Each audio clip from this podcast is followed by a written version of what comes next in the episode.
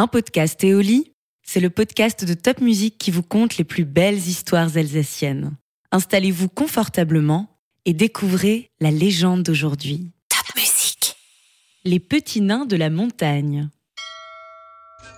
On peut encore, aujourd'hui, se promener non loin de Bouxwiller et du château de Ferrette, dans un endroit que l'on appelle la Gorge au Loup. C'est là que se trouve la grotte des nains. Ici, précisément, habitait jadis un petit peuple gai et serviable. Ils étaient tous, et depuis la nuit des temps, jeunes, agiles, habiles, gracieux, et leurs yeux très doux brillaient d'un éclat tout particulier. Au fond de la grotte, chaque couple avait sa chambre, taillée dans le roc.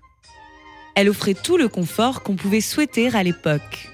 Et on y rangeait les nombreux outils de travail en argent. Minuscules haches, ciseaux et fossiles lilliputiennes. Les nains de la montagne vivaient alors en bonne intelligence avec les hommes du voisinage. Comme ils avaient bon cœur, ils avaient pris l'habitude de donner un coup de main à ces grands nigauds d'humains dès qu'ils en avaient besoin. C'est-à-dire, il faut bien l'avouer, quotidiennement. Ainsi, au champ, un petit nain s'installait souvent dans l'oreille du cheval ou du bœuf qui tirait l'attelage, pour le guider et rendre la tâche du paysan plus aisée. Au moment des moissons, les petites mains ramassaient les grains tombés dans les gerbes, où on se mettait à plusieurs pour lier celles-ci avec des grâces d'acrobates. Dans les maisons, les petites bonnes femmes s'affairaient aussi, et avec autant d'ardeur. Elles rectifiaient l'assaisonnement des plats, recousaient les boutons, ôtaient la poussière, surveillaient les enfants, qu'elles aimaient beaucoup. Bref, la vie des villageois était grandement facilitée par ces charmants compagnons et on les récompensait toujours avec des friandises, une fiole de bon vin, des chutes de cuir ou de tissu avec lesquels les petits tailleurs cousaient les habits de la communauté. Ces vêtements étaient d'ailleurs très particuliers. Été comme hiver, le bas des costumes traînait par terre, si bien qu'ils cachaient toujours les pieds de ceux qui les portaient. Personne, chez les humains, n'avait jamais remarqué ce détail. Ou personne, du moins, n'y avait jamais accordé la moindre importance. Jusqu'à ce que trois jeunes filles, Hilda, Marie-Kelle et Liselle s'en intriguent un jour. Elles s'étaient réunies pour coudre, ensemble, les pièces de leur trousseau en vue de leur prochain mariage. Il fallait en effet, à l'époque, se constituer une importante provision de linge de maison avant de prendre époux. Avez-vous remarqué, dit Liselle à ses deux amis, que les nains, quand ils ont terminé leur tâche, défroissent et lissent toujours bien le bas de leurs pantalons pour qu'ils touchent le sol, et que leurs épouses font de même avec leurs longues jupes? Marie et Hilda convinrent que c'était bien étrange. On y songea un moment, puis on se remit à la tâche. Chacune à son tour exposa les grands mérites de son fiancé, puis on se plaignit de ses parents, toujours si exigeants. Bref, on parla d'autre chose.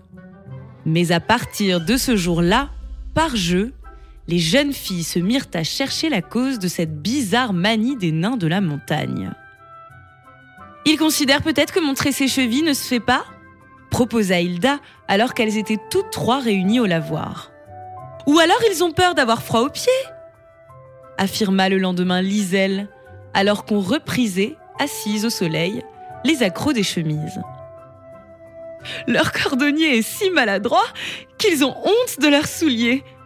Pouffa Marie le surlendemain, en pleine messe, s'attirant les regards courroucés de l'assistance en prière. Et en surenchérit bientôt, jusqu'à avancer les explications les plus loufoques.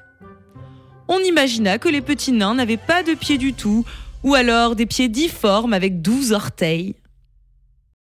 Un soir, à la veillée, Liselle fit signe à ses amis de s'approcher d'elle. Puis elle prononça ces paroles à voix basse. J'ai une idée pour découvrir la forme des pieds des petits nains. Avant d'aller nous coucher, nous irons déposer une fine couche de sable devant leur grotte, de telle façon qu'en sortant, demain matin, ils y laissent leurs empreintes. Ainsi fut fait. Et le lendemain matin, lorsque les petits êtres sortirent comme chaque jour de leur maison troglodyte, ils ne remarquaient rien. Ils s'en allèrent, pas très réveillés, mais heureux comme à leur habitude, rejoindre les grands sans remarquer les traces de pas qu'ils laissaient dans le sable. De leur côté, les jeunes filles avaient très peu dormi. Elles s'étaient cachées dès l'aube dans les taillis près de la grotte pour découvrir le plus vite possible le résultat de leur stratagème. Et bientôt, trois grands éclats de rire montèrent dans leur gorge, s'envolèrent, s'enflèrent, réveillant les oiseaux et les petites bêtes de la forêt. Elles dévalèrent le sentier à toutes jambes en se tenant les côtes.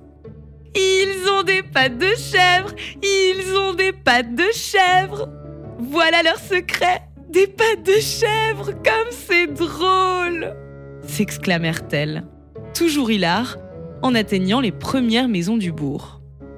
De porte en porte, la nouvelle se répandit comme une traînée de poudre. Et partout, la chose sembla si incongrue que chacun s'esclaffa à son tour en l'apprenant. Hélas, les petits nains de la montagne ne trouvèrent pas ça drôle du tout. Vexés, peinés, très fâchés que les humains aient découvert ce qu'ils considéraient comme un secret honteux, ils se rassemblèrent dignement sur la place du village et prirent en silence le chemin de la forêt. Ils rentrèrent dans leur grotte et jamais, plus jamais, n'en sortir pour aider les hommes dans leurs tâches quotidiennes.